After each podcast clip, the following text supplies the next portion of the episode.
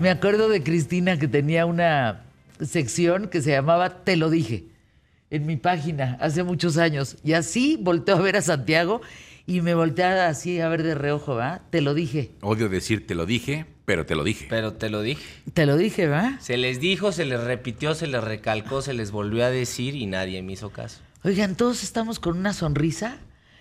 Ha sido el intercambio más rápido del oeste. Del oeste, sí.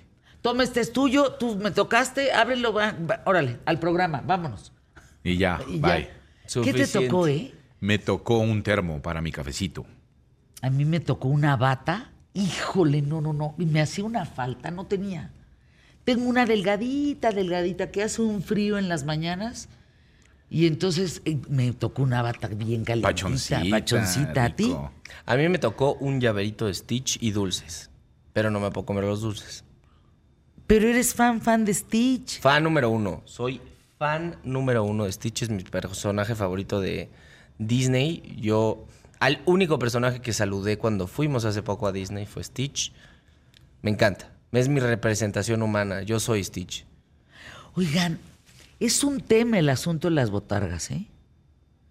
En, en Disney me estaba platicando la, la del tour que dejaron de usar botargas caminando por el parque, porque la gente los ve como fans, como si vieras a Elvis Presley, ¿haz de cuenta? Y los tiraban, No, hay mucho acoso. y los acosan, a las princesas las acosan. Entonces ya no pueden salir al parque. ¿Cómo crees? Tal cual. Los concentran en un restaurante, entran con seguridad, se sacan tres fotos, le dan la vuelta al, al restaurante y se salen. Como si Mimi fuera Madonna. Imagínate. Es en serio, las acosan, Pero, pues es que. las manosean a las princesas. Ah, bueno. Y a los, a los, a las botargas eh, quieren tirar a Mickey, Bueno, es que se quieren volvió. abrazarlo, quieren empujarlo. Se volvió de repente tendencia lo que hacían, no sé si ustedes llegaron a verlo en redes sociales, golpear a las botargas de Doctor Simi en algún momento. Neta, Sí, yo sí, no sí, lo vi. Sí, horrible, horrible. Era como. ¿De dónde sale? Estúpido reto que hacían. ¿En serio? ¿De Sí, dónde sí, sale sí. lo de lanzar Doctor Simis para los artistas? Una campaña de la farmacia Pues, que no, no, no, la verdad es un Mi campaño, no, no. Sí, sí, sí, sí. sí. Es como la de Coca-Cola de los nombres, ¿se acuerdan? Que te- ay, yo que me todo sentía. mundo buscaba su nombre. Cállate, yo fui. A mí, bueno, encontré el día que encontré el Fernanda, dormí. También Coca-Cola No, no. ha tenido grandes campañas. La Grandes. campaña del Mundial, de las estampas del Mundial, que ahí nos tenían a todos buscando en tienditas sobres especiales que costaban 10 pesos No, más pero, o sea, para las estampas de Coca-Cola. Fíjense, déjenme contarles esta experiencia. Coca-Cola elige a siete personajes de Latinoamérica para viajar a Argentina y reunirnos en un congreso sobre la felicidad. ¿Estamos? Y me toca ir por parte de México. Vamos, el burro por delante que soy yo, estamos como periodista, va de, de- así, los otros seis era un filósofo, un, o sea, di- diversas, Ámbitos, pues. sí, diversos ah, este, profesiones para que todo, un psicoanalista, eh, otro, por ejemplo, era un antropólogo, etcétera. Siete diferentes profesiones. A mí me tocó que me escogieran, imagínate el orgullo. Y ahí te voy a Argentina. Nos reúnen para dar una conferencia con los meros meros de Coca-Cola, para dar una conferencia sobre la felicidad. Cómo veíamos cada uno desde nuestras trincheras la felicidad.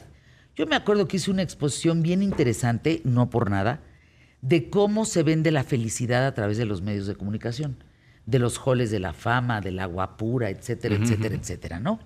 Bueno, ellos absorben toda esa información, ¿de acuerdo? Y se ponen a trabajar en la campaña de felicidad. Con esos conceptos. Órale. Con el concepto desde la... de Sí, mercado, una, muy buena investigación a través de siete personajes de distintos ámbitos. No, Coca-Cola, no se crean, estas campañas son de veras, le, le invierten mucho dinero para, para llevar a gente que, que exponga eh, digamos que entrene un poco eh, el oído y la vista de los que van a decidir, a tomar decisiones de campaña y, y para que lo hagan muy bien. No, eh, además, ¿en, en qué tiendita del mundo no hay coca? En donde quieras vas y encuentras una coca. En Bolivia ¿En serio?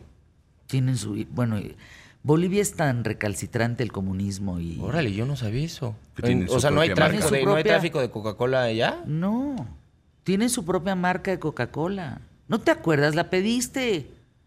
No, no me acuerdo. claro, la- Yo me acuerdo que cuando, ¿Cómo se llama la cuando tuvimos la oportunidad de viajar a, a Sudamérica, el refresco que más tomaba era uno peruano que se llama Inca Cola. Ese es, ¿Es eh, ese? pues es ese. No, pero eso es de Perú, no Bolivia. Es de Bolivia, ¿no? Vamos a una apuesta. A ver, buscarlo. ayúdenos. ¿Te acuerdas de este? de- ¿Te acuerdas de esto, Fer? Icónica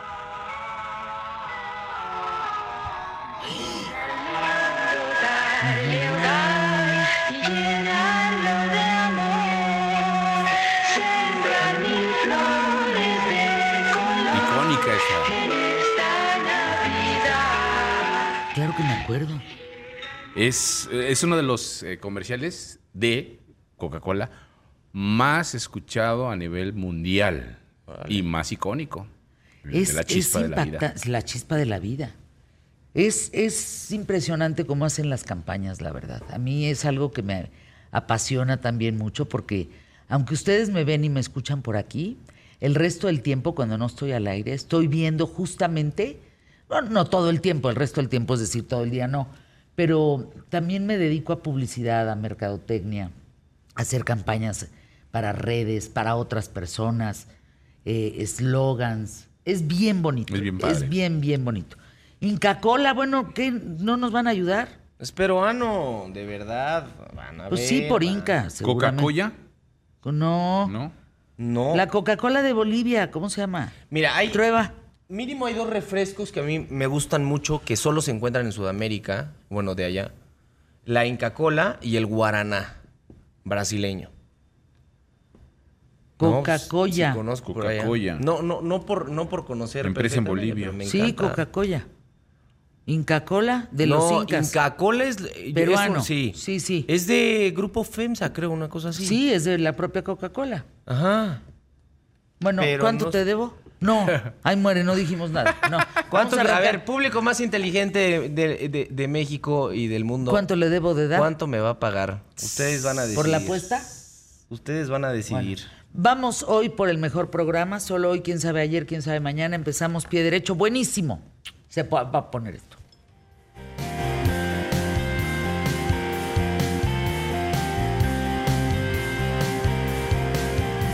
QTF.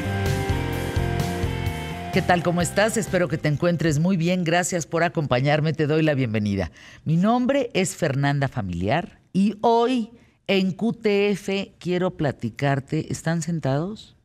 Siéntate, Trueba. Siéntate de veras. ¿Cuánto vale la virginidad? Bolas. Ahí les va, ¿eh? Independientemente del valor moral o ideológico, hoy en día podemos encontrar lugares en los que esta situación biológica tiene un costo. República Dominicana. El mes pasado se denunció turismo sexual por el que llega a pagar hasta 20 mil dólares por una mujer virgen. Como en muchos países, la prostitución no se persigue como un delito, pero la explotación sexual sí.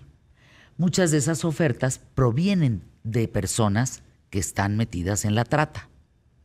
A ver, hay mujeres que libremente han subastado su virginidad. Hay una mujer que se llama Siena Python, que se convirtió en una noticia internacional. La cara de Trueba, por favor, así, ¿qué dijo? se convirtió en una noticia internacional en el 2018. Una chava australiana de 18 años recién cumplidos, con el seudónimo de Siena Payton, armó su página de internet y ella el objetivo era conseguir 70 mil dólares para pagar la hipoteca de sus padres y cubrir estudios universitarios, sus estudios universitarios a cambio de su virginidad. Siena puso como condiciones que el hombre ganador debería de viajar, debía, perdón, no debería, debía de viajar a Australia, no estar drogado ni borracho y usar preservativo durante la relación sexual. Además, aclaró que no habría sexo oral ni anal y que ella iba a proporcionar un certificado médico para comprobar que es virgen, pero también exigía una prueba de enfermedades venéreas. Bien abusada, ¿eh? Con sus cláusulas y toda la cosa. ¿Qué cláusulas pondrían ustedes? ¿Trueba? ¿Santiago? ¿Para qué? ¿Para como hombres o como mujeres? Para, su, para subastar su virginidad. No, pues yo ya no. No, ya sé que ya no, Emilio. ¿Se acepta, ¿Aceptan reciclaje? Pondría eso. Sí. Por escandalosa que resultó la subasta en ese momento, Siena no era la primera en hacer este negocio. La primera, de las primeras, fue Catarina Migliorini. Migliorini, una brasileña que dio como ganador a un hombre que ofreció 780 mil dólares. Pero ¿qué creen? Nunca apareció volvió a subastar su virginidad, pero ahora en un millón de dólares. Y, lo encontró. Se lo pagaron. Iba a decir yo una tarugada, qué bueno que me calle la boca. Bueno, así no se imaginan la cantidad, pero los conceptos que ponen para subastar su virginidad. La relación que tiene la mujer con el imen es un tema interesantísimo que hoy vamos a platicar en qué tal Fernanda. Y también lo que significa esta telita, este imen para los hombres. No, no, un millón de dólares. No, bueno, la estadounidense que ¿Cuál? fue eh, que la subastó para un, Ah, la de tres millones de dólares. Tres millones de dólares. Ah, claro. Esta modelo de 19 años que se lo paga un emirato árabe, un, señor de, los, los emiratos árabes. 3 millones de dólares. Ahí se las dejo de tarea. Arrancamos el programa a pie derecho. Vamos a ir por el mejor programa de salud. con 300 baros lado. ¿300 qué?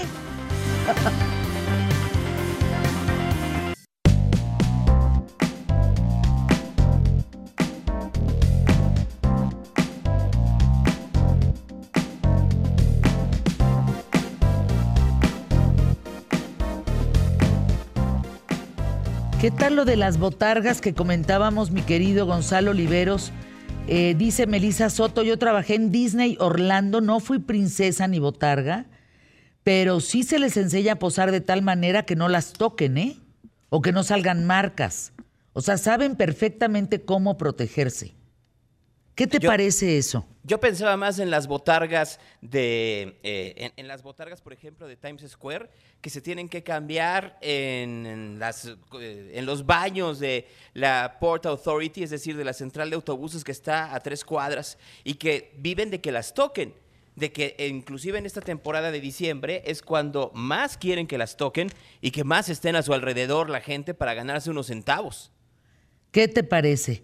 Bueno, la nota del día, Gonzalo, que sé que te tienes que ir. Cuéntanos, la nota del día aquí en ¿Qué tal, Fernanda? La nota del día, eh, sin duda, tiene que ver de nueva cuenta con medios de comunicación. O sea, y tiene que ver específicamente con el enorme pleito que hay en este momento en los Estados Unidos con el impeachment de Joe Biden. Eh, fíjate, Fernanda, están haciéndole un juicio político a Joe Biden por lo que hace su hijo Hunter. Hay que recordar que los republicanos en el Congreso, específicamente en la Cámara de Representantes, dicen que Hunter Biden utilizó la influencia de su padre Joe para hacer negocios con China y con Ucrania. El problema de esto, Fernanda, es que pues puede ser que efectivamente es como si alguno de tus hijos hiciera algún negocio utilizando tu nombre, pero que no hay ningún tipo de comprobación de que tú estuvieras coludida con eso. O sea, es como si chocaran un auto y te acusaran a ti de daños a terceros por culpa del choque del auto. Y todo esto totalmente asusado por los medios de comunicación y específicamente por Fox News. La manera en la cual la agenda republicana de ultraderecha que Fox News ha adoptado en los últimos tres años está llevando a este tipo de desazón política, tratando con ello de equiparar a Joe Biden con Donald Trump, que también tiene sus problemas, ya sabes que está en el juicio en estos momentos. Fíjate que curiosamente, ahora que estuve en Nueva York, el sábado no había eh, presencia policíaca en la Torre Trump y el domingo ya había, porque ya había llegado Trump para poder eh, ya no testificar, pero sí estar presente en este juicio eh, por fraude que se le está haciendo en estos momentos allá en Nueva York. O sea que, en pocas palabras, la próxima, el próximo año, si la elección mexicana va a tener sus tensiones, la elección norteamericana va a ser brutal. Ahora, hablando de elecciones, ¿sabes cuántos países tienen, tienen elecciones en 2024? ¿Cuántos? 60. Ándale. 60 países del mundo van a cambiar de regímenes durante 2024 y entre ellos México y los Estados Unidos, que ahí por supuesto va a tener mucho que ver quién gane en los Estados Unidos o cuál sea el discurso que tenga cualquiera de los dos candidatos, Biden y Trump, hacia la política exterior y por supuesto hacia la migración.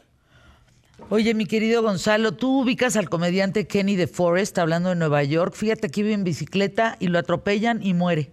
¡Qué barbaridad! El comediante, 37 años, ahí en, en Nueva York, después de un accidente de bicicleta. Hay un gran problema en Nueva York que se replica en otras ciudades del mundo, incluyendo México, la Ciudad de México, que es la forma en la cual ya la manera en que los ciclistas tampoco están respetando las señales de tránsito hacen que sea muy sencillo que se den este tipo de accidentes. Fíjate, en México, en la Ciudad de México, a partir de la pandemia, proliferaron las motocicletas para estos servicios de, de repartición estos servicios, por ejemplo, de comida por aplicación o este tipo de situaciones, tú vas por la calle y está lleno de motocicletas. En los Estados Unidos y específicamente en Nueva York, lo que te encuentras más son bicicletas, en donde todo el tráfico de bicicletas o una gran parte de este tráfico de bicicletas es de servicios de reparto, además de, por supuesto, todos los servicios de turísticos de estas bicicletas que pone el gobierno de la ciudad de Nueva York, como también sucede en la Ciudad de México, para que lo utilice la gente. Entonces el problema es que ya parece muy fácil que te pases la calle y que puedas tener algún tipo de accidente. Y a eso agrégale que en diciembre bueno, el tráfico se desquicia. Se desquicia. Y entonces, vamos, si lo, que, si lo que menos existe cuando llueve es la pertinencia, cuando neva o cuando hace frío es al triple. Entonces, pues no dudo que este accidente que sucediera en Nueva York el día de, ayer sea, sea trágico debido a estas condiciones. Y ya no hablemos, por supuesto, de la falta de autoridad en donde, ¿sabes cuál es el porcentaje de popularidad que tiene el alcalde de Nueva York, Eric Adams, en este momento? Híjole, pues yo creo que es cero. Perdón, no sé. Casi, 28%. Sí, claro. en, realidad es muy poco. es que es malísimo. O sea, se los está tragando la basura, pero las ratas, pero la suciedad, pero terrible. Oye, ¿viste el momento? Es bellísimo para quien eh, tenga un desarrollo espiritual en el tema de la religión y de Jesús y todo este asunto. Es bellísimo cuando apagan todas las pantallas de Madison Square, empezando este diciembre, y mandan un mensaje de Jesús navideño precioso. Oh. ¿Lo viste? Sí, sí, lo vi. Precioso, Gonzalo. Toda la gente empezó a llorar, o sea, volteaban a ver las pantallas, un mensaje navideño bien bonito del nacimiento de Jesús. Las pantallas de Times Square, ¿no? De Times Square, exactamente. ¿Qué dije, Madison? Estoy loca. Sí. No, pero Qué mal conozco Nueva York. No, es que también, es que ha sido poco. Hay que recordar esta anécdota. ¿Cuánto tiempo te tardaste en regresar a Nueva York? Nueve veces se me canceló. Nueve veces se me canceló la ida a Nueva York. Estaba registrada como, digamos, la persona que más había pagado por un boleto a Nueva York en Aeroméxico. Oye, algo importante ahorita que estamos hablando de Nueva York y la época de mayor venta. ¿Sabes cuál es la tienda menos visitada? ¿Cuál? La de Samsung. Samsung compró o rentó un espacio gigantesco en la calle 34 con Broadway, enfrente de Macy's. Que hay que recordar que ahorita Macy's los aparadores son espectaculares. Nadie se para absolutamente nadie. Y hay una razón. el 94% del mercado de telefonía celular en los Estados Unidos son iPhones. Wow. Wow. Eh, Ahora, yo le in- invertiría más. Yo sí entré a la tienda.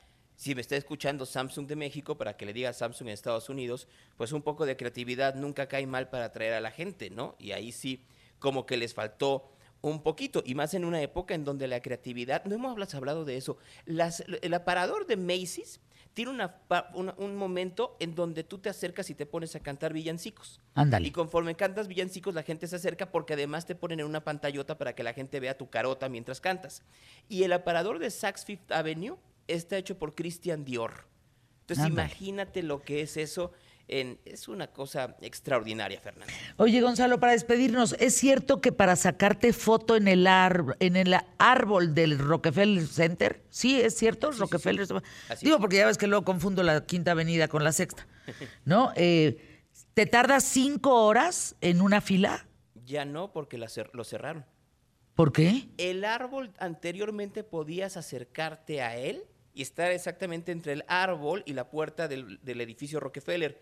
Ya no puedes hacerlo. O por lo menos el fin de semana que estuve, no había forma que te pudieras acercar al árbol. Podías estar, verlo a lo lejos entre las 49 y las 50. ¿Qué tal? Te mando un abrazo, te agradezco infinitamente este 2023. A tu lado siempre es más fácil, siempre es más bonito, a tu lado siempre es mejor. Eres un gran compañero de trabajo, eres un gran amigo y eres mi familia. Así es que ya légale. Te mando un abrazo con mucho cariño. Un abrazo para ti, para toda tu familia y para todo el equipo de este, de este extraordinario programa. Igualmente a tu mamá, a tus hermanas, a todos en casa. De verdad, a todos en casa. A Bonifacio también le toca su beso. Gracias, mi querido Gonzalo. Hasta el 8 de enero, aquí en ¿Qué tal, Fernanda? Anuncios QTF.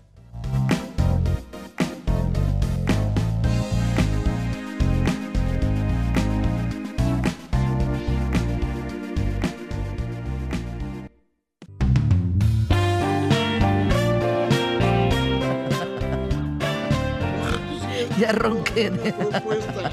Espérate. No, propuesta, Es que- no, protesta. me- al- espérate. Perdón. Ya. Ya. Serios. Gobiérnense. A ver, le traje galletas al maestro Trueba, que hace Natalia, mi hija, que le salen. No, no, no, no, no. Una- es, de veras son una delicia. Y en el camino aquí, o sea, de la oficina al estudio, me encuentro al señor de seguridad de Grupo Imagen. Y le digo, oiga, ¿cuántos trabajan aquí de seguridad para darle sus galletas? Ya les di a los de la entrada, pero el resto que cuida el edificio. Y dice, somos 50 personas. Le dije, en la madre, no puede, no, entonces las debo para Reyes. Órale. Pero si quiere, pase por unas cuantas que están en, en el estudio. eh, y pues adelanta a los más picudos o a los menos picudos, como usted quiera, la reparta. No. Y le digo al maestro Trueba, oye, José Luis, te traje tus galletas, Natalia te mandó tus galletas. Y de repente me dicen, no, ya vinieron todos los de seguridad por sus galletas y dejaron a Trueba sin nada. Lo cual es un acto de qué son, de veras, me chingaron mis galletas. Por eso, público inteligente, desconfíen de la gente uniformada. Exacto. No son personas decentes y a la menor provocación se virlan tus galletas. Por lo tanto, hoy los Ay, voy a ver feo todo el Todos día. los de seguridad de imagen, les mando un abrazo con mucho cariño. Que tengan unas vacaciones hermosas con familias, si es que las tienen. Si se quedan a cuidar, pues yo valoro mucho el trabajo de seguridad, ¿eh? Qué bárbaro. Imagínate toda la seguridad que sigue trabajando y no para. Deja eso, ellos tienen la peor parte de la vida. Tú sabes quién es el de seguridad. Y el pillo no, y el de seguridad no sabe quién es el pillo. Ese es el tema. Están en Oigan, qué bien lo dijo, ¿eh? Qué bien lo perrona. Digo, no, no, no. Tú sabes quién es el de seguridad, pero el de seguridad no sabe quién es el malandrín. El malandrín, el, el- pues, o el que le puede hacer daño. No sé me ¿Qué está en haríamos sin la gente que trabaja en seguridad, de veras? Ajá. ¿Qué haríamos sin alguien que te te pueda eh, abrir una puerta, abrir una pluma, eh, checarte que seas la persona indicada, que sí puedes entrar? Llévalo más lejos. A ver. Y a lo más baboso. Que puedas caminar por la calle sin el trasero fruncido. Que puedas llegar a un centro comercial. Es que me imaginé mi trasero fruncido. y No, ¿qué es el eso? mío también, pero no lo ¿Qué hago es porque ¿Qué sí es nos clausuran el negocio. No, no, pero- no, lo clausuran pero seguro. el- el- imagínate que gracias caminamos en la calle o nos metemos a un centro comercial, al súper, a donde sea, pues. Y tenemos la seguridad de que no nos van a descabezar. ¿Quién sabe, Trueba? Bueno, Estamos- pero por lo menos así entramos. ¿Qué tal la cifra de homicidios? La bajaron de 110 mil a 12 mil. O sea, ¿en qué momento hay descuentos? Ah, en es eso. que tú puedes hacer trampa. ¿Por qué? Pero si los muertos son muertos. No, es que hay de muertos a muertos. A ver, me explico para que esto quede claro. Yo tengo un cadáver en el CEMEFO, ¿muy bien? Ajá. Ahí está el muerto. Y lo tengo almacenado. ¿Ese no vale o qué? Mientras no entregue los documentos, nomás está muerto. No sabemos si lo asesinaron, si lo descabezaron, etcétera, etcétera. Y tú me podrías decir, oye José Luis, pero pues si clarito se ve que lo asesinaron, tiene 14 balazos en la panza. No, porque todavía no hay autopsia. Entonces, mientras yo voy retrasando las autopsias... Pero estás retrasando más de 100 mil cadáveres. ¿Eh? Es re fácil. Y de los que sabemos, ¿eh? Ah, no, los que todavía Porque no son hallamos. 110 mil más los que no se encuentran. Súmale a los 110 mil la posibilidad de los desaparecidos, Claro. que también son un chingo de gente. Sí. Y en el CEMEFO, no crees que todos están adentro. También están los camiones refrigerados que tienen parados afuera. No vais a preguntar cuántos hay. sí. Thermo King se llaman los camiones. Ándale de esos. Y entonces tú tienes, hay un chorro de, de- de muertos apilados. Y ve tú a saber cuántos ¿Quién apilas. sabe qué cuentas más guajiras? Qué barbaridad. Vamos al giro de 180 grados, ¿te parece? ¿Qué tal la mujer que subastó su virginidad en 3 millones de dólares? Y se la pagaron. Lo que me parece. Y todos los requisitos que piden. Los requisitos me parecen muy razonables. Aquí entre nos, o sea, eso de que te den 3 millones de dólares y te peguen una enfermedad inconfesable, no lo vale. Eso de que te paguen 3 millones de dólares y el desflorador llegue absolutamente hasta el gorro, pues tampoco es de buen gusto. Lo interesante del caso sería hacerse otra pregunta, fíjate. ¿Por qué pagar 3 millones de dólares para echarte una virgen? ¿No es, un, ¿No es una cosa como fetichista? No. O sea, no es como. Pues sí, un deseo. O, o Ah, una, eso me gusta una lujuria. Un, un- un Ya, yo creo que es una de las perversiones más bonitas que hay. perversión. ¿Será? Claro. Sí, para pagarlo. Yo sí. creo que son, hay dos perversiones que a mí me parecen fascinantes. La primera perversión es la castidad. Y la, la perversión de la castidad es, uh, acá, bien mero. No, no, de veras, acá, de, de es heavy metal la, la- la castidad como perversión. A ver, explícate. La castidad. A ver, ¿será que ya tengo fundido el cerebro? ¿La castidad como perversión? Imagínate, tú es re fácil. Tú, pues ahí es que amanecemos con ganas de darle gusto al cuerpo. Digo, el que no haya amanecido así, yo le digo cómo. Pero cuando tú tienes este deseo, imagínate que lo que tienes que hacer es aguantarte y torturarte. Es equivalente al sadismo. Contra ti. Sí. Y algunos lo llevan al extremo y se dan de chicotazos. Otros más se ponen silicios, es decir, púas en el cuerpo. Ay. que, pues, pues claro que se te baja la hinchazón de allá abajo. Otros más se ponen estos hábitos que están tejidos con lana y crin de caballo. Y es como si te pusieras una lija del ocho, pues. ¿No se ponen unos picos en las piernas para que sangre? Silicios. Sí, ¿Esos son silicios? sí. Te los pones Ay, en qué las- horror. ¿Pero por qué ese castigo? pues, pues, ¿Para no que- sentir? No, para no desear. Pero pues más deseas, ¿no?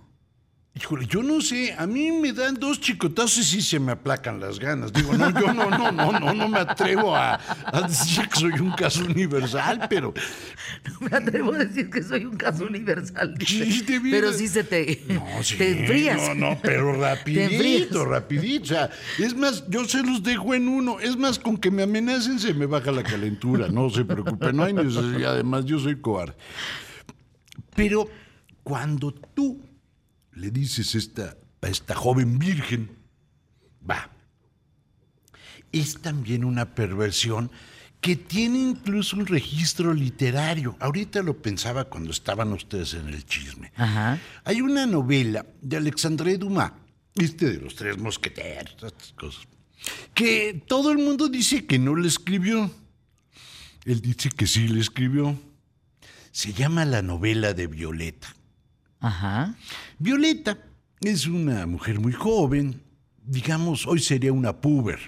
En la época de Dumas, pues sería una señorita ya de merecer.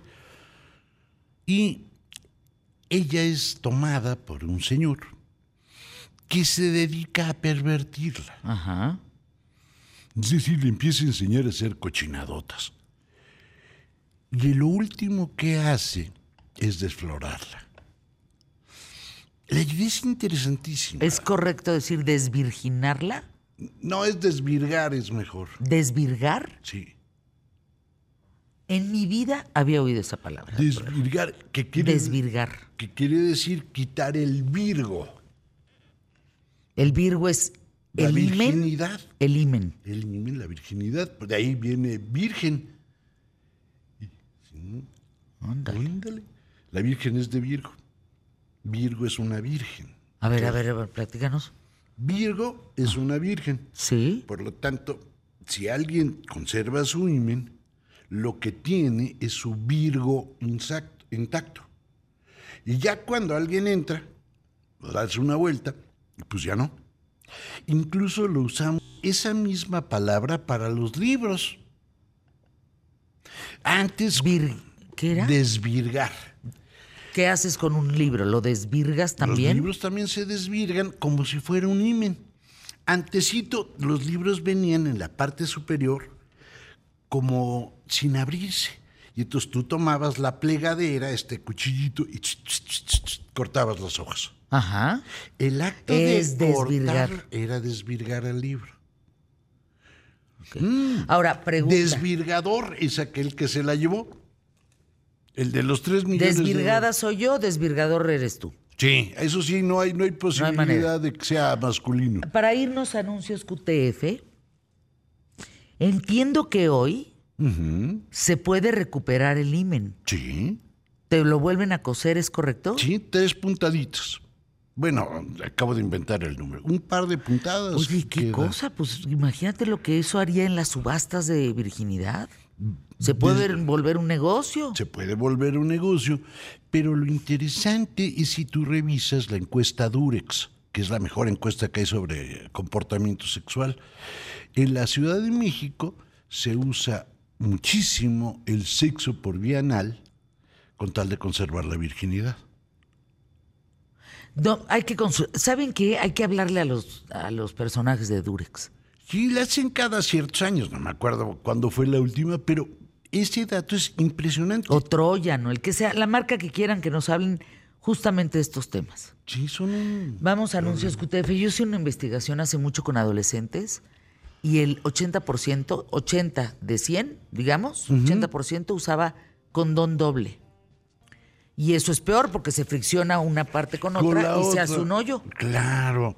Así la información. Y aparte, Anuncios QTF. con Sí, la ¿no? agüita es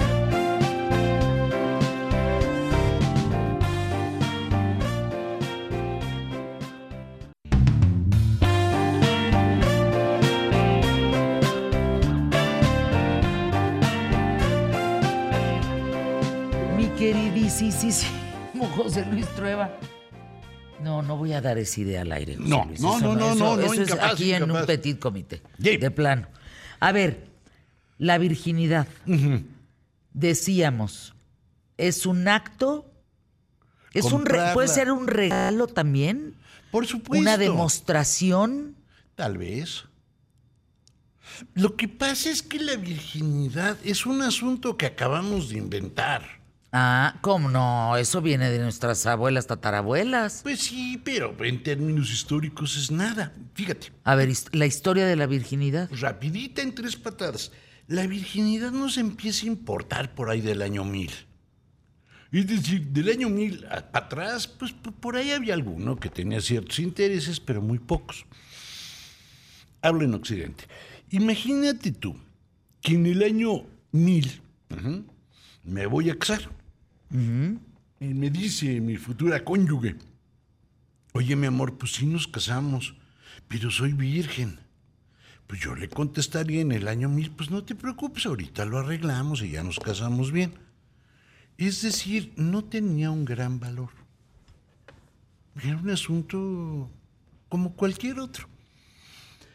Se vuelve importante por la guerra, Primera, segunda, tercera, cuarta, ¿cuál? cruzadas. Ándale. Claro, yo me Ah, voy o a sea, las cruzadas. cruzadas. ¿Quién sabe si regreso? Y entonces tú eres mi esposa. Yo digo, ¿cómo le hago para que la Fernanda no me cuerne? Cinturón de castidad. El único problema es que si te pongo cinturón de castidad te vas a morir. Porque te dejo todas las partes bajas cubiertas con fierro. Pero pues tú no puedes dejar de ir al baño a hacer pipí y popó. No, la menstruación, aquellos- o sea, y imagina, aquellos se no, pues, oxida. se- no, Y se, se infecta meten. y ahí te encargo. Exacto, te morías luego, luego.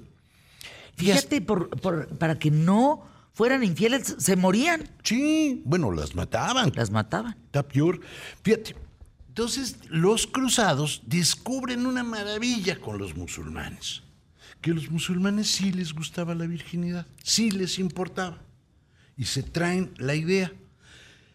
Y junto con la idea de la virginidad, la tienen que justificar. O sea, es decir, yo como vuelvo importante la virginidad y la fidelidad. Ajá. ¿Cómo las vuelvo importantes? Pues invento una nueva deidad. Esa nueva deidad se llama la Virgen, la Virgen María. La Virgen. María, antes del año 1000, es una señora muy importante en la, en la religión.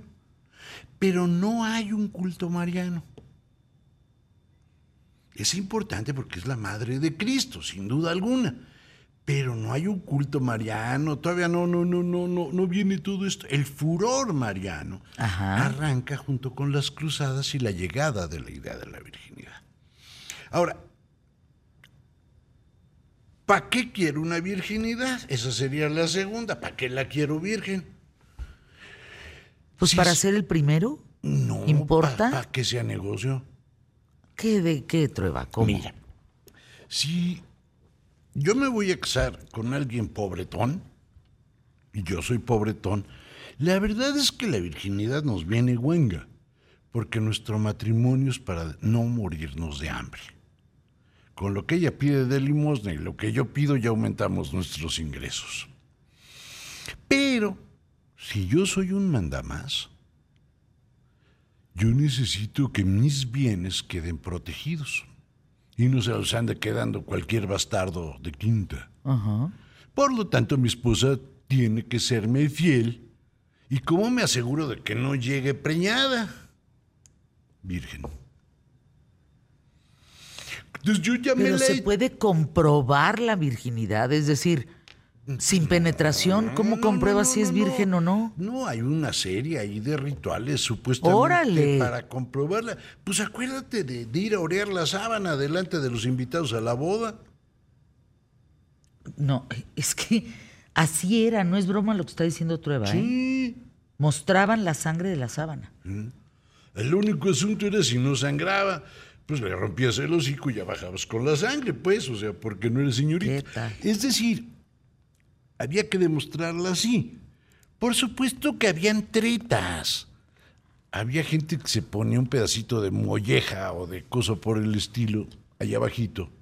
Y cuando le daban su restregada a la hora del coito, pues la sábana quedaba hecho un batidillo y aquello se exhibía como una, un gran triunfo. Pero era la única manera que yo podía asegurarme que mis hijos eran míos. O sea, hombres han controlado la virginidad y mujeres han controlado también a través de la virginidad. No controlado la virginidad, han controlado a través de la virginidad. Exacto. Esto tiene dos Y las mujeres también, ¿eh? Por supuesto. Ahora, pero no nada más la quiero para que para eso que sea virgen, porque pues si es nada más para hacer negocio de este tipo y garantizar mi heredad, pues no vale la pena. El chiste es que sea virgen para que deje una lana. ¿Cómo? ¿Sí?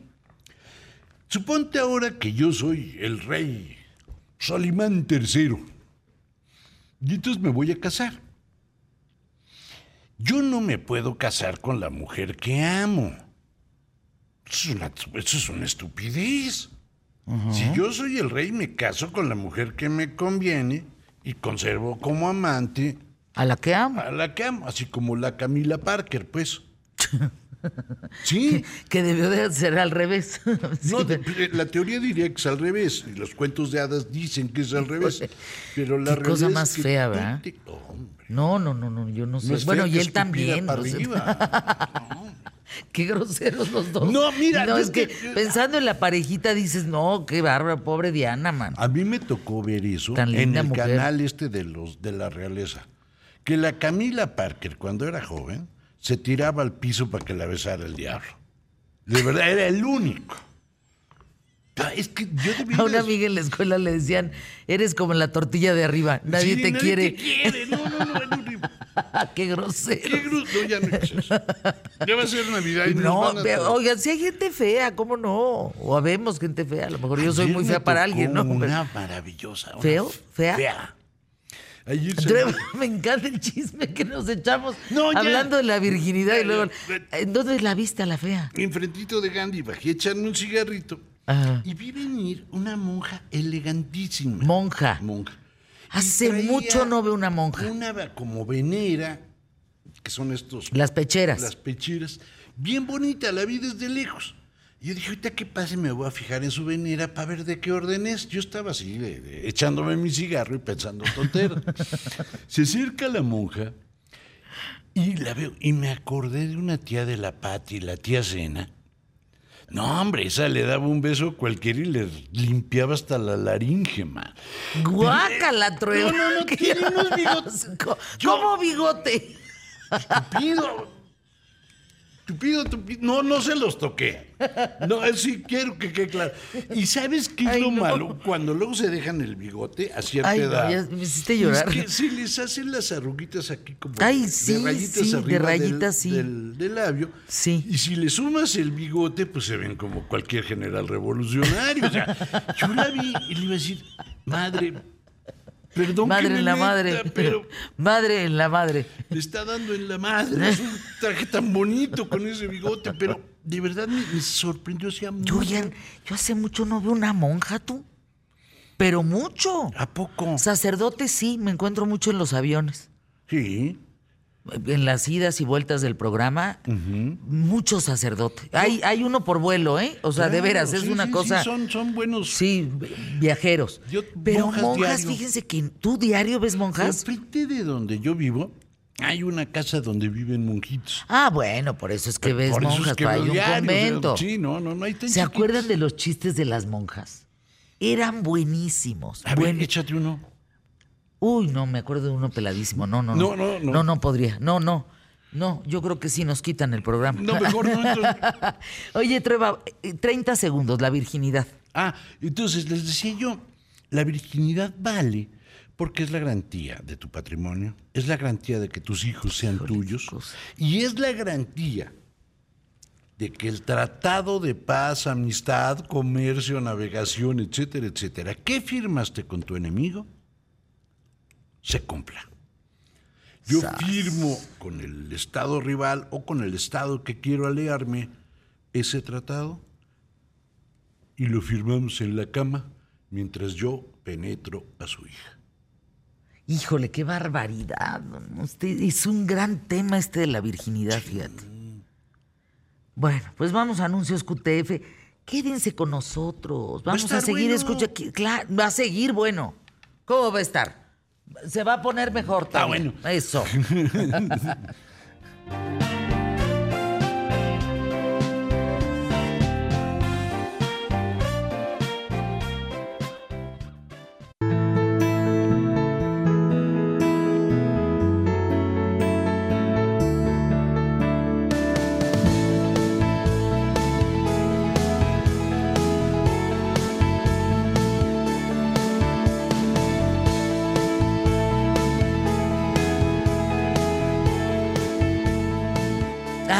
nuestra mexicana rifada el día de hoy, Joali Sousa Sánchez, bailarina. Estudiaste en el Miami City Ballet School Así es. y en la Escuela Nacional de Danza Clásica y Contemporánea. ¿Cómo está la danza hoy en día, Joali? Cuéntanos un poquito de cuáles son las tendencias de la danza, porque recuerdo haber visto un ballet en Bellas Artes que no tenía nada que ver con el ballet clásico que yo conocía. Un ballet completamente contemporáneo, con unos desfiguros que le daban una estética increíble en el escenario. Me gustó mucho. Hoy, ¿cuál es la tendencia del, del- de los ballets y de las danzas y demás? Pues creo que últimamente se ha abierto como más este, este repertorio de danza. No solamente es como, no solamente es en la danza clásica, sino también se han este, desarrollado otras danzas, ¿no? Tanto danza contemporánea, neoclásica, como que siento que se está abriendo un mundo de tanto de creatividad como de otras, de otras ideas. O sea, ¿qué pasa? ¿Cómo, cómo ves meter contemporáneo en el clásico? Porque hay muchos puristas que no lo permiten. Claro. Por ejemplo, estamos hablando que vamos a la temporada número 20 del Cascanueces, que llega al Auditorio Nacional con 208 funciones, que va a ofrecer 10, representaciones, 10 presentaciones, perdón, de hoy, 15, al 23 de diciembre. Eso es una locura. Sí, totalmente. Y bueno, Tú estás ahí. Sí, bueno, en esta ocasión yo ahorita me encuentro lesionada, entonces ¿Qué no estoy pasó? bailando. Eh, tuve, un, tuve un problema en la cadera, entonces en, en unos ensayos, entonces ahorita como que estoy en rehabilitación, pero bueno, mis compañeros obviamente están, están ensayando y están alistando todo para, para estas funciones, ¿no? Que empiezan, como mencionas, hoy y acaban el 23, que creo que es una buena oportunidad para que, pues para que tanto los niños que Pues es como la gente grande, exacto, que vayan a ver, es toda una magia, ¿no? Este cuento de diciembre, de la Navidad, creo que invita al público a que sean parte de todo, todo este aspecto. Quien no conozca la historia del cascanueces, ¿de qué trata el cascanueces? Pues trata de, en esta pues, noche navideña, eh, en esta fiesta de Navidad llega, es una familia y Clara, que es la, la pequeña, la niña principal, eh, su tío Drosselmayer le regala un muñeco, un soldado cascanueces.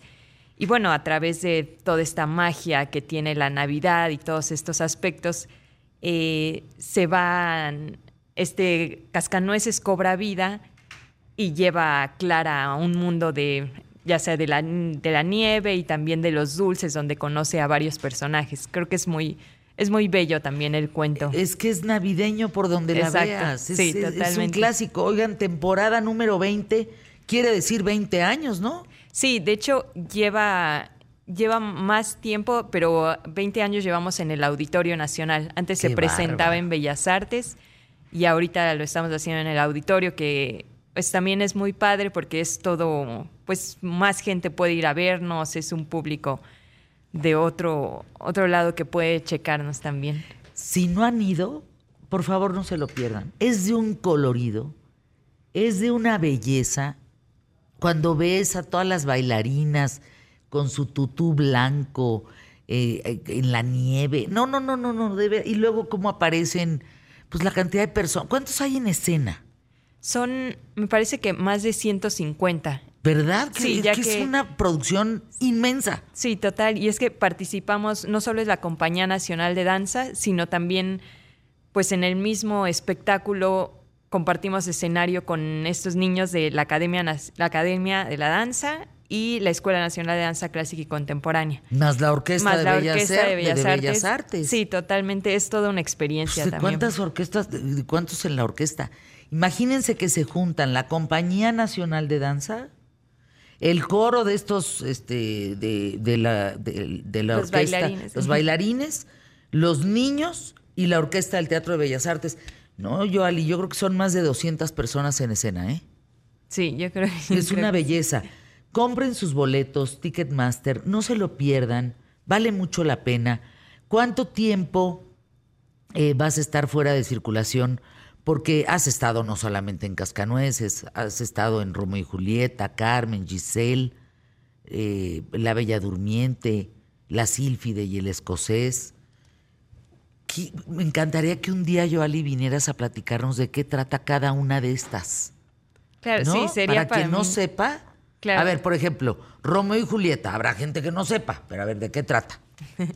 Sí, pues es sobre todo, bueno, y qué bueno que mencionas ese ballet porque es uno de mis favoritos, que es esta historia de amor entre, pues sí, entre Romeo y Julieta, que son dos familias pues muy diferentes, como que están en contra de que, de que este amor se, se consume, ¿no? Entonces, esta historia mezcla la pasión, la, la traición también, entonces creo que es también una buena oportunidad para, para acercar a, a la gente, ¿no? Que también, pues, contarle una historia, ¿no? A través del ballet. Y, y los dos acaban muertos. Exacto, sí. Digo, no, no se spoilea a Romeo y Julieta. ¿eh? Pero Giselle, Giselle también es de una campesina, de una niña, bueno, sí, mm, pequeña campesina, que se enamora de, de, pues todas son historias de amor, ¿no? Realmente. Pero esta se enamora y él, él se, estaba, se iba a casar con otra chica, bueno, con otra, sí, una de la realeza.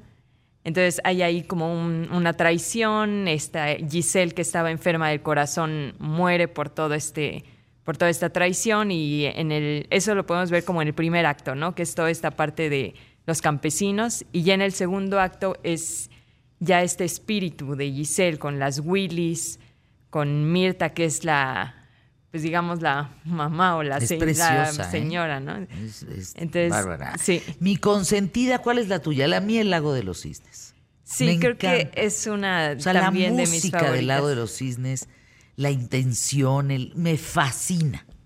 Sí, creo que también tanto Romeo y Julieta como El Lago de los Cisnes me encanta. En El Lago de los Cisnes he tenido oportunidad de bailar los dos roles, que es Odette y Odile, los roles principales, de Cisne Negro y Cisne Blanco. Entonces es todo una magia cansado también por ese lado, pero como que el transformarte en, en el escenario, o sea, hacer como este suave, ¿no? El suave de, del Cisne Blanco y el otro personaje fuerte. Tienes la que... oscuridad, o sea, lo feo del, Sí, es- ¿no? El villano a todo lo que da. Gracias por estar aquí, Joali Sousa. Gracias, de verdad, una mexicana rifada.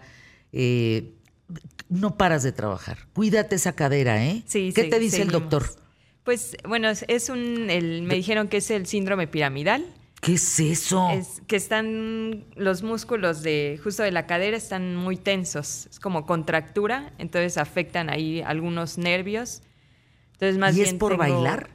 Sí, es más como por sobrecarga también. Újule. Entonces sí hay que siento que hay que darse mucho mantenimiento Sí, también en ¿saben esta carrera. Eh, Esto que nos platica y comparte Joali, que nos haga de veras reflexionar en cómo está nuestra salud, cómo estamos nosotros, eh, qué nos damos a nosotros mismos. Cuando el cuerpo habla, aguas, ¿eh? A veces ya, eh, eh, le está diciendo el cuerpo a Joali, ya párale. O sea, traes una carga de trabajo importante. Yo un día me empecé a ver las uñas, porque me quité, háganse cuenta, después de años de usar uñas postizas y de usar gelish y quién sé qué tanta madre, me las quité y tenía lleno de rayitas negras. Y me dijo un doctor que qué, esos son pequeños infartitos cerebrales. Vas a tomar aspirina Protec para siempre. ¿Cómo que pequeños infartitos cerebrales? ¿De qué me estás hablando? Me dijo, y ya no te pongas nada en las uñas porque ahí vas a ver tu salud. Y mira, ahí va. Todavía no crecen, pero ahí la llevo. Estas eran las más enfermas y aquí todavía hay una de las rayitas, mira. ¿Sí la alcanzas a ver? Ahí. Eso, pero como agujas negras. Párale. Sí, sí, el Párale. cuerpo, el cuerpo avisa. y hay, sabio. Que, hay que escucharlo. Bueno, ven algún día a contarnos, por favor, el, el- el tema de los de las obras, de las Claro, óperas, sí, de, sí. en fin, de estas grandes obras como La Bella Durmiente, El Cascanueces, acuérdense, esta- Don Quijote también es una maravilla. El Cascanueces en el Auditorio Nacional del 15 al 23 de diciembre va a llegar a 208 funciones en el Auditorio Nacional, estás hablando de 20 años. 200 artistas en escena. ¿Tú ya la viste, Polán? No, Polán. Conocerás el mundo, pero tienes que conocer también el cascanueces. ¿Cómo? Anuncios QTF.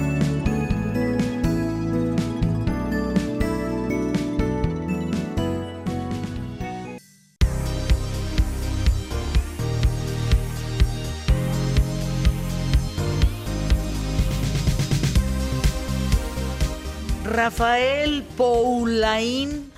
Polán. Así me dicen. ¿Cómo está Rafael Poulain? Es que así se escribe, pero se dice Polán. Paulain. ¿Cómo estás, mi querida Fer? ¿De dónde es tu apellido? French. Significa potrillo. Como el potrillo. ¿Es en serio? Sí. O sea, es un Polán. Oui. Wow. ¿Cuántos idiomas hablas? Bien, este, ni español, pero que me defienda. Español, inglés, eh, francés, un poquito de japonés, italiano. ya. ¿Portugués? Eh, portugués no muy bien, pero es que, a ver, el portugués y el italiano te puedes sentar y... Y, Y el que más usas, evidentemente, es el español. y el francés cuando voy a- al sudeste asiático, donde Camboya, eh, que había sido protectorado francés, Ajá. ahí hablo francés. No Ah, sí, saquen. ¿Cómo estás, José ¿Cómo Manuel? estás, muñeco de oro? ¿Cómo están? Bien, ¿y tú? Muy bien. José. Manuel Ya Álvarez Lascurain, Me tocas la mano, que viene a arreglar el micrófono porque te veías chueco. Ya, así soy. Es el encargado es de la imagen. Encargado de la imagen de qué tal, Fernanda. Que nos veamos guapos, que estemos bien. No lo saquen del aire. Van y lo apagan. Buen encargado, ¿no? Ay, no, es una joya. Buen encargado. No, no, es una joya. Verlo crecer es una joya, la verdad. Buen tipo, ¿no? El muñeco. Sí. Bueno, a lo que te truje, Chencho. Oye, hablando de Japón, hablando de Japón. Fíjate que estuve pensando a lo largo del año cuántos temas vimos. Hice más o menos hay un recuento de, de- de ciertos temas donde la gente, yo recuerdo que me haya escrito mucho diciéndome, esa no me la sabía. Lo de Gandhi, cuando platicamos de los Ah, abusos de no, Gandhi, ¿te no, no, acuerdas? no. A mí me- todavía me siguen contestando, Fer, yo admiro a Gandhi. Híjole, es que no escucharon el programa ese día. La Es Madre Teresa, las se acusaciones de corrupción. Sí, no, que no se pueden admirar. Perdón, pero sí tienen un pasado muy Es que, a ver, comprometedor. es, es complejo porque, no, no estoy hablando en específico en el caso de Gandhi, ¿eh? porque se dormía con niñas desnudas, ¿no?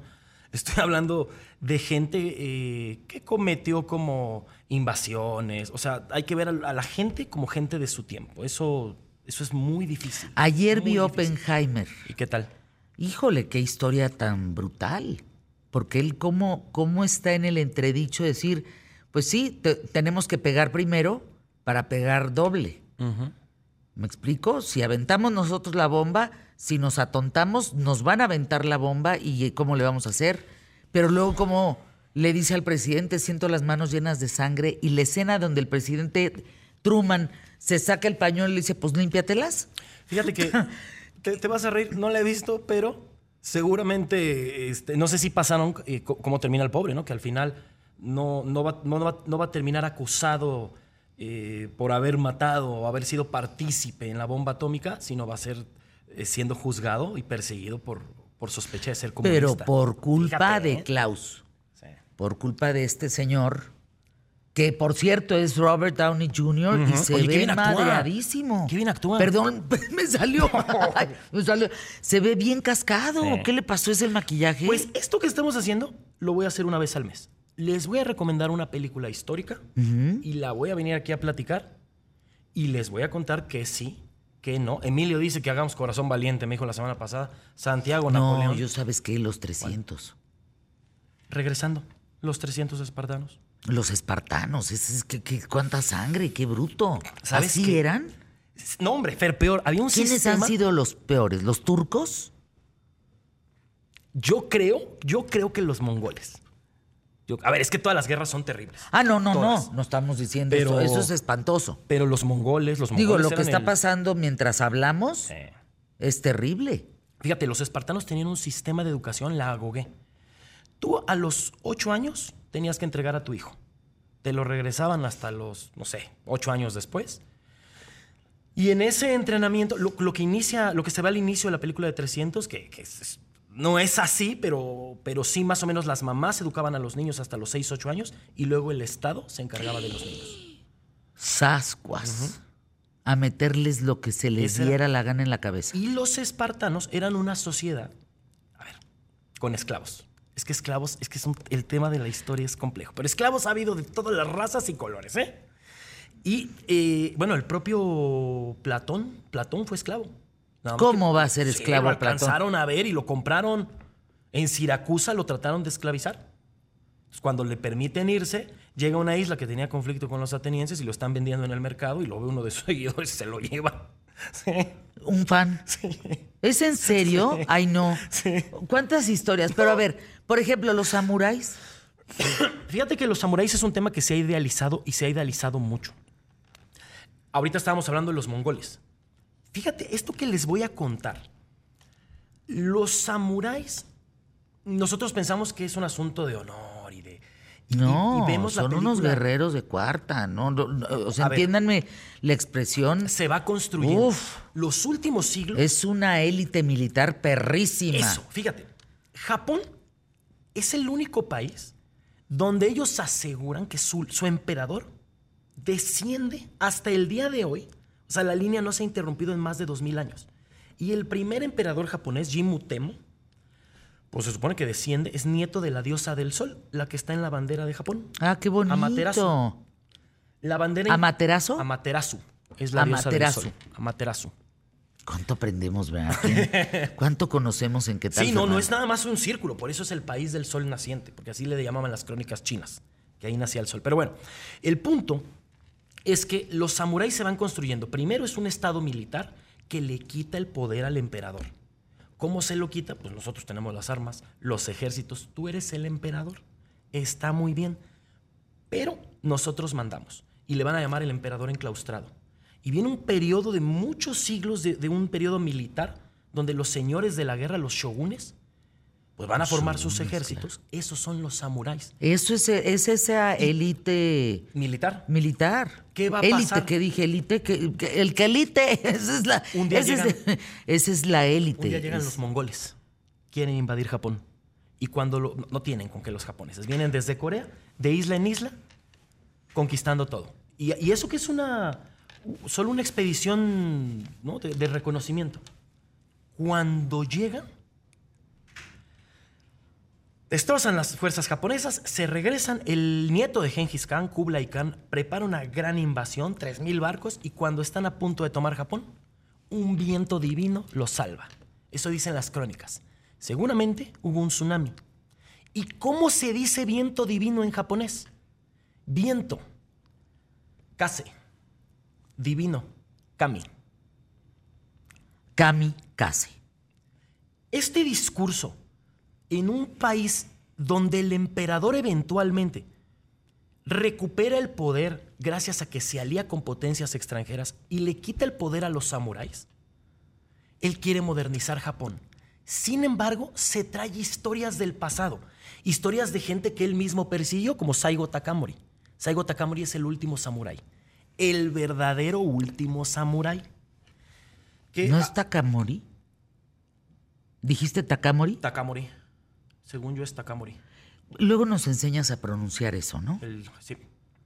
Tu chichita caída. Sí, por eso tu kimono toyito. Pero fíjate, watashi wa Rafael des dosho yoroshiku onegaishimasu. ¿Qué dijo? ¿Qué dijo? Pues me estoy presentando. A ver, dame la mano.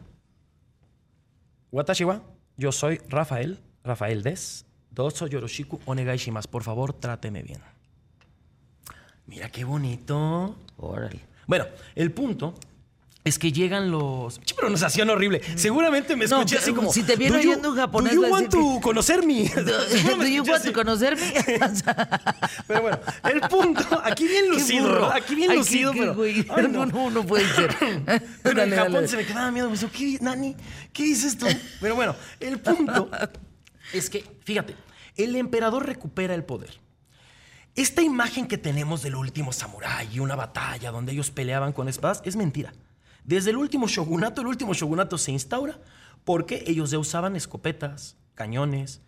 Pues, a ver, Japón estaba cerrado durante 200 años, pero tenían contacto con portugueses, con holandeses. Eh, alguna vez te conté que Vincent Van Gogh era otaku, que coleccionaba Que mangas. coleccionaba. Coleccionaba estampillas ahí de historias japonesas. Bueno, cuando eh, el emperador se da cuenta que esta fuerza militar ya no es necesaria Ajá. Y él ya tiene el poder, empieza a perseguir a los samuráis, a quitarles impuestos. Un samurái podía asesinar a una, a una gente de clase baja si le faltaba el respeto. Eso sí, cuando Sí, llega... no, no, así de, de guerreros este, bonitos, buenos, no. Fíjense que hay Eran un código, bien- bien hay rojos, un ¿no? código Bien- de honor de los samuráis, el, el bushido. Y puedes leer el bushido.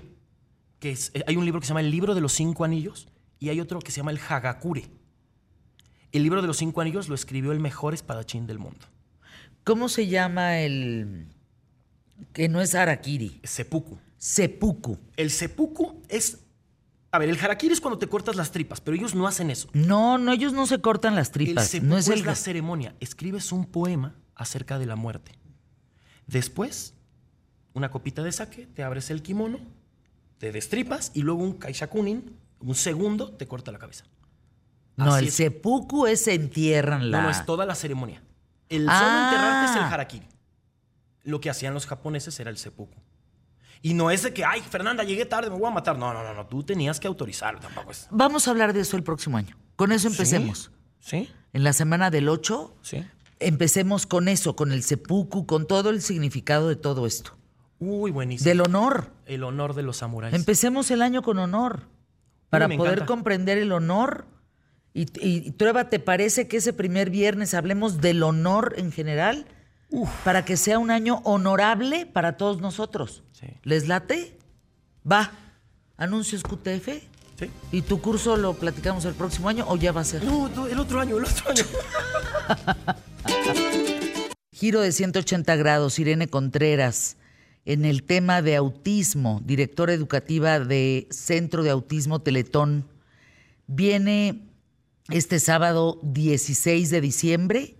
Cuéntanos, ¿qué evento hay y cómo podemos ayudarte? Hola, buen día a todos y todas. Muchas gracias por el espacio.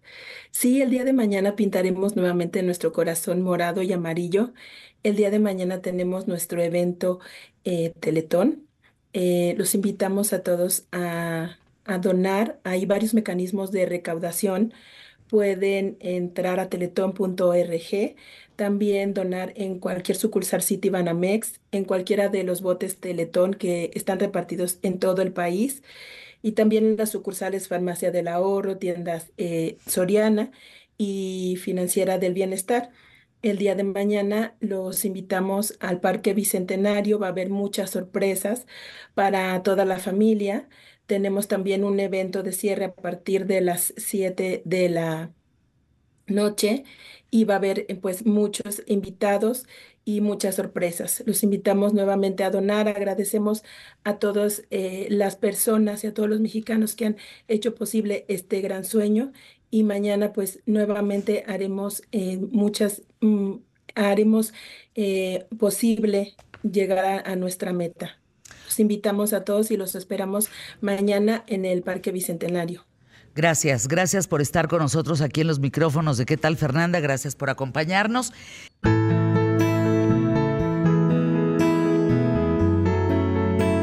¿Qué, qué chafa es la televisión? ¡Qué bárbaro! No, no, no. ¿Por qué tenemos que estar viendo las lonjas de las señoras? Es lo que te digo. Guácala. No, no, no, no. Caras vemos, Oigan, cuerpos no sabemos. Que me escribe Pepe Madariaga. Mi Pepe querido, te mando un abrazo con toditito mi cariño. así como la seña esa que hizo mal Peña Nieto, así, te mando. Dice Fer, no me podía bajar del coche del tema de la virginidad. Con Trueba. Pepe, ven al programa. ¿Lo invitamos? Sí, claro. claro, No, este es su hombre, Pepe Madariaga nos tiene que contar tanto de la economía en México. Fíjense que Pepe Madariaga, Manuel Somoza y yo somos muy buenos amigos.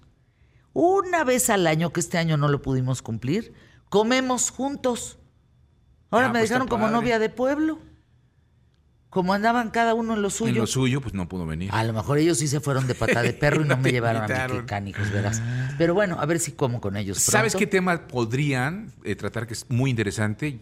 El de la dolarización que está eh, eh, presentándose en Argentina y que por ahí empezaron a salir rumores de que México debería hacer exactamente lo mismo. Ándale. Entonces, valdría la pena que nos explicaran por qué México no se debe de dolarizar, ¿no? O sea, digo, ¿Y saben qué me gustaría? Que vinieran juntos Pepe Madariaga y Manuel Somoza. Tienen unas historias de México en, re- en- en relación a la bolsa. ¿Y saben también para qué? Para que hablen con ustedes, chavos, Santiago. No, pues yo sí estoy de la patada. A mí me pagan mi, mi mensualidad y al día siguiente ya no existe. No, por eso, que hablen con los chavos. Justamente, que nos o sea, casi, invertir. casi como abuelos, ¿qué consejos les darían a los chavos? Sí, exacto. Y ahorita, por ejemplo, que estaba leyendo, ya no te quito tiempo, no me veas así. No te y algo Oh, y ¿Ya te está viendo feo? No, No, no, no, Ah, sí. Contéstale. No, pues. no, no, pues con una mirada nomás le contesto. Ah, duelo de miradas. No. Es que, bueno, a ver, miradas matadoras. Rapidísimo. ¿Esa te impacta? No vi. Estaba leyendo. Entonces, perdona. Nada más eso, que el Bitcoin fue, subió mucho más que el dólar. Entonces la Pero pregunta... igual se desplomó. Sí, pero al- al- de alguna forma lo que dicen es que el próximo año, ¿en qué sería más conveniente invertir? ¿En dólares, en pesos o en, o- o en bitcoins? No, Manuel, te, te conté- mira, creo que lo dijo aquí algún día al aire y casi, casi lo cito. Esas son payasadas, las del Sí, Bitcoin. pero- Y se desplomó. Pero no, pero a lo largo que, de... que gastaba 600 mil pesos en un Bitcoin, ¿de qué estás hablando? Pero fíjate que a diferencia de la gente que compró dólares invirtiendo desde inicio del 2023, tuvo pérdidas porque lo llegó a comprar en 20, 20 y tantos y hoy está en 17. Y el Bitcoin a lo largo del 2023 subió. Pero eso es lo que queremos saber, que nos pueden explicar. Pues ellos son los meros, meros, petateros, la verdad. Bueno, ¿qué? De tres en tres. De tres en tres. Gracias. Bienvenido. Gracias por darme oportunidad de estar aquí sentados. Cerramos el año, la verdad, muy bonito. Muy orgulloso de lo que hemos creado. Eh, llevo tres días agradeciendo al público que me esté escuchando por ser parte de esta comunidad. Esta comunidad se basa en una playlist en la que metemos todas las canciones que recomendamos todos los días aquí. Eh, para los que son nuevos, esta sección se trata de recomendar una canción, una película y un restaurante. Contamos un, un poco de cada, de cada cosa y así les informamos y les contamos algo un poco diferente a las noticias o a las historias que de repente aquí tenemos cosas muy fuertes, entonces terminar y cerrar el programa con algo un poquito más relajado. ¿Estamos Ay, de acuerdo? Sí, sí, Totalmente. sin duda. Pues que ya somos... Con a- algo más relajado que la virginidad. Vamos, vamos a cerrar el año ya haciendo seis mil. Imagínense qué Seis mil bonito. seguidores en la Imagínense playlist de bonito. tres en tres de ¿Qué tal, Fernanda? Imagínense qué bonito. Entonces, como no me va a dar mucho tiempo para cerrar este, esta sección completa, entonces empiezo con el pie derecho. Hoy les traje una canción de un cantante que a mí personalmente me gusta mucho. Es un cantante con mucha historia. Es un cantante que empezó en una banda con mucho éxito, con canciones como Roxanne. eh, Uh. Take- eh, no es Take My Breath Away, es Every Breath You Take. Eh, entonces hoy les traje Sting. Sting eh, fue cantante de, de. Police. Sí. Y me preguntarán, Santiago, les traje aquí un poquito de información y datos curiosos. Sting antes de ser eh, cantante, de ser este, esta escena en la música que tiene, pues era maestro de inglés, imagínense. Sí. Era maestro de inglés. Maestro Qué de inglés. ¿Cómo, Sí. O sea, ¿cómo pasas luego de, Oigan, la voz. ¿Cómo, no. ¿Cómo pasas de ser maestro inglés a un rockstar a todo lo que da? Imagínense. Entonces nunca se rindan, siempre persigan sus sueños. Quién sabe, en una de esas van a ver que se les va a cumplir. Y el apodo Sting sale porque siempre usaba un suéter amarillo y negro. Entonces por eso salió el apodo de Sting. Sting en español significa picadura. o Como mancha, ¿no? no, Sting es como a bee sting me. ¿Qué dijo? Una abeja me picó. Como, como, sí, No como sé, roncha. me van a marcar los, me van a marcar, Híjole. me van a marcar Alex. los del ángulo, los del Alex. ángulo, me van a marcar los No, del ángulo. no. Te regalamos unas clases de inglés si Oh, quieres. my goodness. Vamos juntos, oh Emilio. my goodness. ¿Van a, ¿Van a querer ir a su, a su clase de inglés? Vamos juntos, Emilio.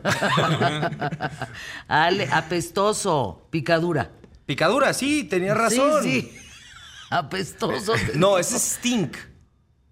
Stink es Exacto. apestoso. Sí, exacto. Stink. Stink oloroso. Ajá. Exacto. Exacto. Stink, you stink.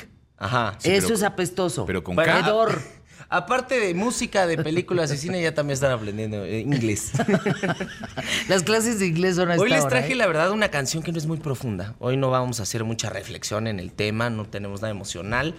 Hoy les traje una canción que está inspirada en un escritor que se llama Quentin Crisp, que, es, que era excéntrico y se mudó de, de Inglaterra a Estados Unidos y nos cuenta la historia del contraste cultural que se encuentra cuando llega a Estados Unidos, en Nueva York, y se llama Englishman in New York. Entonces le voy a pedir a producción si me puede soltar un cachito de la canción. Producción, por favor. Ah, qué bonita canción. Escucha, es que la voz de Sting es verdaderamente una joya. Qué bonito.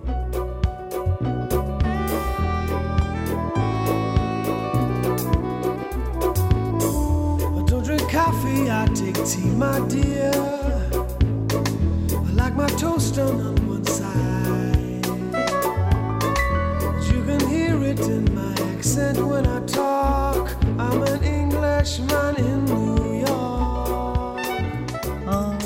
Muchas gracias a la producción que, que todo el año me puso mis rolas. No les había dado las Ah, gracias. qué No les había bonito. dado las gracias. Gracias por bajar mis canciones dos minutos antes del programa. Gracias. gracias. la cara de la producción. Gracias por Mira, José está diciendo.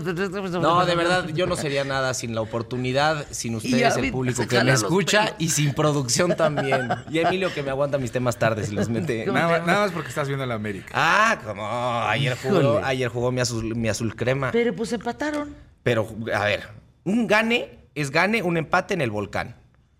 El volcán es el estadio de Tigres. ¿Qué?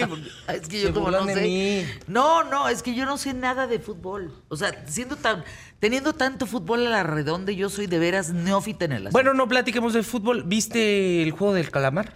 ¿La ¿Eh? serie? La serie, No. la coreana muy famosa de Netflix no, que fue... No, ya sé cuál estás diciendo, pues Sí, tampoco soy tan pues ignorante. yo no soy mucho de recomendar realities, pero en la película de hoy les voy a recomendar un reality que sacó Netflix. A ver, échate. Un reality inspirado en Squid Games, en Juegos del Calamar, en donde meten a 456 participantes Qué horror.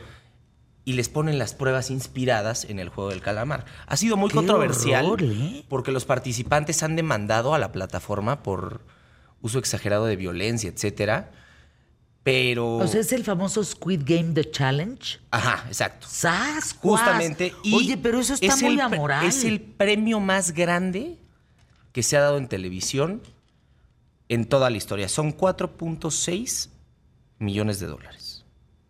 El premio más. No, gra- 4.- 4.6 millones de dólares. Sí, sí, sí. sí. No sé. ¿Se ganaron? Pero, pero, No, ¿por qué, se ganan. pero ¿por qué los demandan? O sea, si aceptas los términos y las condiciones, ¿no? Entonces, Pero claro. creo que creo que los Yo términos en los términos no, no fueron tan específicos con lo que iban a vivir adentro No, y ya porque- adentro se encontraron con algo que no, no, pero tú tanto. firmas. Es como los del Acapulco Shore, ellos firman. Digo, No, perdón el bueno. comparativo, pero ellos firman. La responsabilidad es de ellos.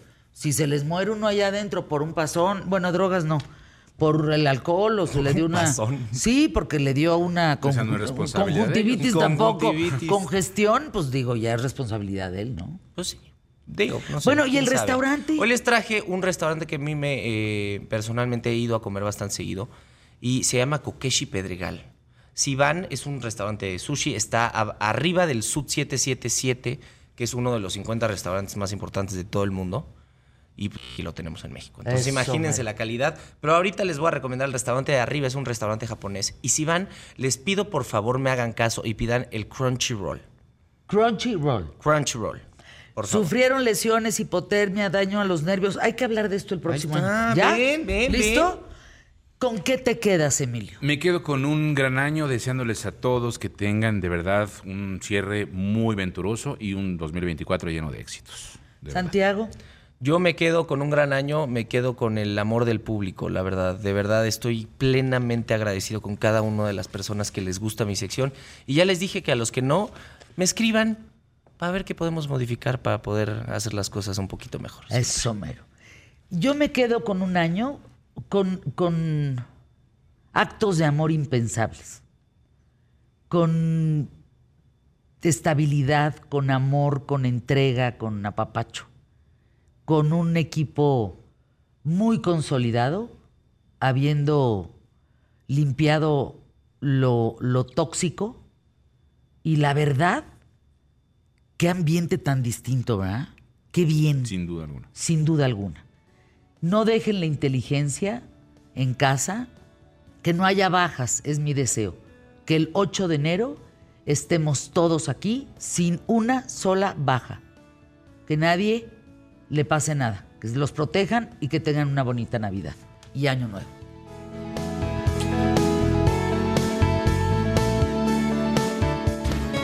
¿Qué tal Fernanda?